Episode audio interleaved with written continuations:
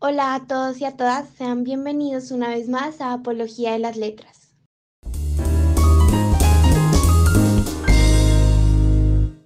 El día de hoy estaremos hablando sobre dos temas muy importantes en la literatura, que se complementan uno al otro y que personalmente me fascinan, ya que como latinoamericana me enorgullece la diversidad de nuestros escritos y además saber que nuestros mejores literatos están dejando un legado en la historia alrededor de todo el mundo.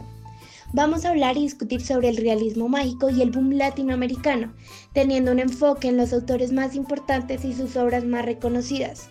Como en todos los episodios, vamos a tener invitados muy especiales, pero antes quisiera dar una breve introducción al tema y poner en contexto a todos nuestros oyentes. El boom latinoamericano fue un fenómeno literario que surgió entre la década del 60 y del 70. ¿En qué consistió? Fue el surgimiento de la narrativa latinoamericana con obras que se difundieron por todo el mundo, convirtiendo a sus autores independientes y relativamente jóvenes en íconos de la literatura. Ahora, el realismo mágico también fue un movimiento literario que tuvo su origen en América Latina hacia la década de 1930, aunque alcanzó su auge entre 1960 y 1970, precisamente en la época del boom latinoamericano. Fue un tipo de narrativa en la cual lo extraño y lo peculiar se presenta como algo cotidiano, es decir, lo fantástico y anormal era incluido como algo normal en el día a día. Entendiendo el contexto histórico de ambos movimientos vamos teniendo una idea de su relación, ¿cierto? Al hablar del realismo mágico y del boom latinoamericano, no podemos alejarnos de las connotaciones políticas. El realismo mágico tiene predominio en el boom latinoamericano ya que refleja la situación política y social que se vivía en esos momentos de la historia.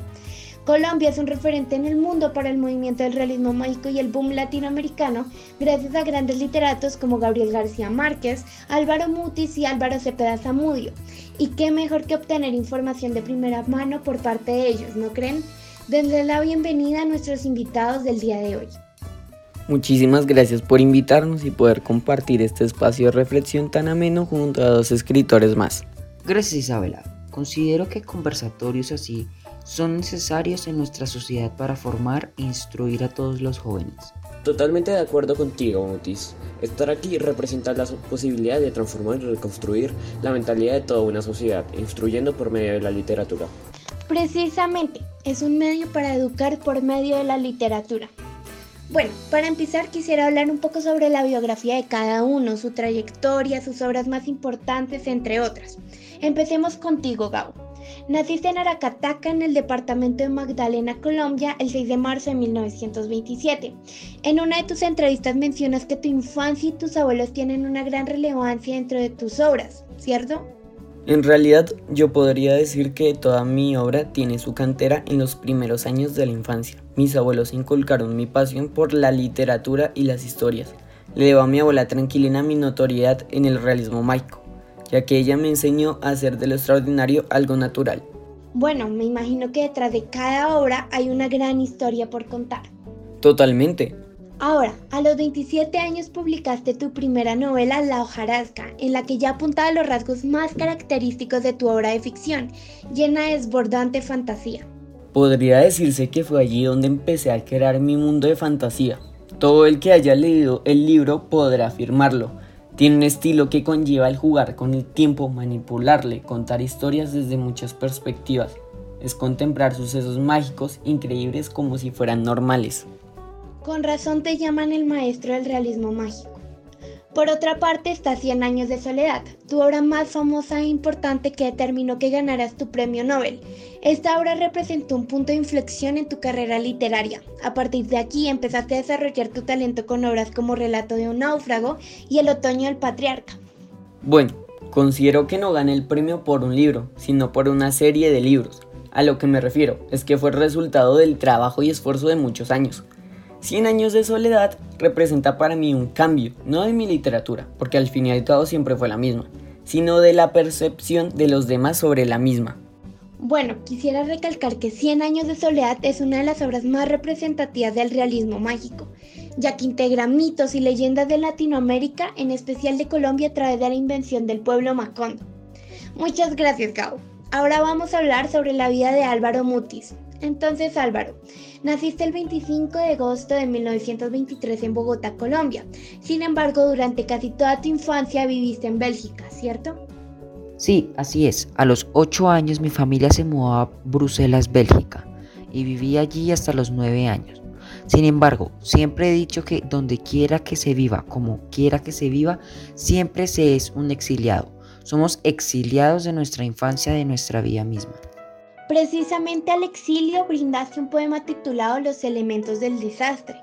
Estás en lo correcto, Isabela. Bueno, eres considerado como uno de los escritores hispanoamericanos contemporáneos más importantes y representantes del realismo mágico. Sin embargo, tienes una postura muy controversial acerca de ello, ¿no? Lo que yo realmente dudo es que algún día haya existido. Ese tipo de fórmulas convencionales fueron inventados en Europa para explicar el fenómeno de Latinoamérica. Cuando piensan en García Márquez piensan en los 100 años de soledad y ya relacionan el autor con el realismo mágico. Y se les olvida que ese mismo autor escribió El coronel, no tiene que le escriba. ¿Qué es la realidad misma? Es un libro maravilloso, despojado, donde no aparece nada que no sea cotidiano y terrible. Bueno, y en Francia esto ha llegado a convertirse en una manía. Todo el realismo mágico sí viene de Sudamérica. Entonces, ¿crees que el problema es que los europeos desconocen la realidad latinoamericana y cada vez que algo los sorprende lo relacionan con la magia y no realmente con lo que quieren ilustrar ustedes los escritores? Exactamente eso, esa es la sordera, la tremenda ceguera. Bueno, interesante postura.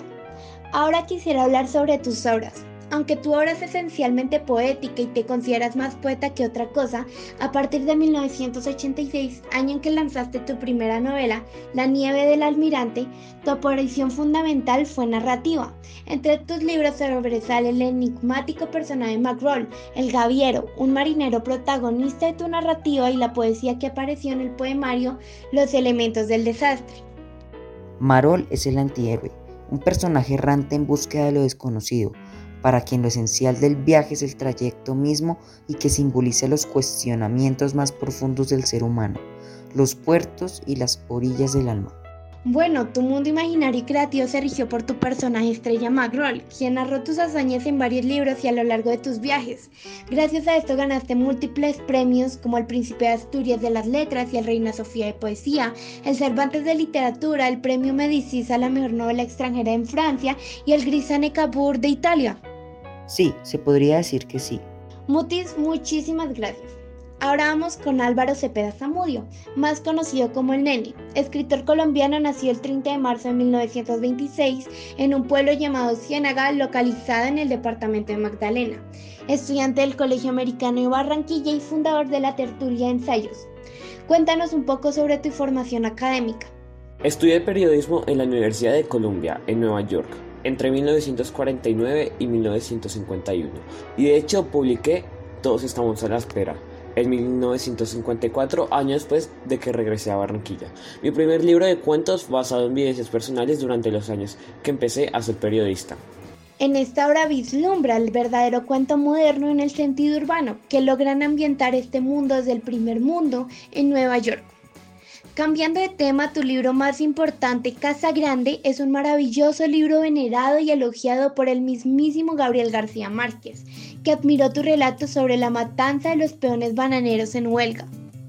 Este libro puede parecer escandaloso y arbitrario por su crudeza que no escamotea la realidad y va más allá de la moral y los sentimientos de la justicia. Vaya, qué interesante. Muchas gracias, Álvaro. Para terminar el episodio, antes quisiera saber la perspectiva y reflexión de cada uno a manera de conversatorio sobre la obra Aforismos de un muy reconocido escritor colombiano, Rafael Humberto Moreno. ¿Por qué escribo? Porque cada nueva línea me hace comprender el sentido de la libertad. Escribo para ser libre. Al escribir siento que soy otro, que mi mundo tal como lo veo y lo recreo no es como el de los demás. La libertad es tomar de la realidad lo que me interesa para que los demás miren la vida de otra forma. Un escritor es alguien que enfrentando a las 27 letras del alfabeto debe combinarlas a fin de inventar e interpretar el mundo sobre la nada blanca de la página. El mundo aparece inédito ante sus ojos y es el azar de sus dedos el que lo revelará en su plenitud o lo ocultará para siempre. Bueno, ¿qué opinan sobre este escrito? Si bien la literatura es un producto social, el trabajo literario es absolutamente individual Como lo dice Humberto, de hecho, es el trabajo más solitario del mundo. Nadie te puede ayudar a escribir lo que estás escribiendo. Ahí estás completamente solo, indefenso, como un náufrago en la mitad del mar. Sin embargo, cuando escribo, me adentro a mi propio mundo de fantasía, sin restricciones o límites. Y es a lo que yo llamaría libertad. Yo nunca me he considerado eso que llaman un intelectual. Jamás. Yo escribo cuando se van cargando dentro de mí una serie de imágenes, de situaciones, de visiones, y me siento a escribirlas. Yo dejo que los demás temas vayan trabajando en mi cabeza y en mi memoria, y cuando llegue el momento empiezo a escribirlos, pero no tengo planes ni obras planificadas nunca.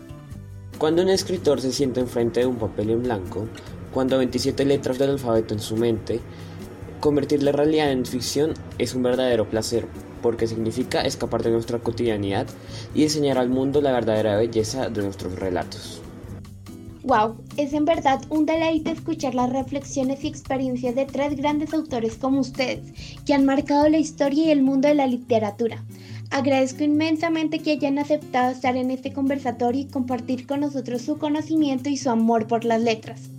Espero que todos nuestros oyentes hayan disfrutado este espacio y nos vemos en otro capítulo.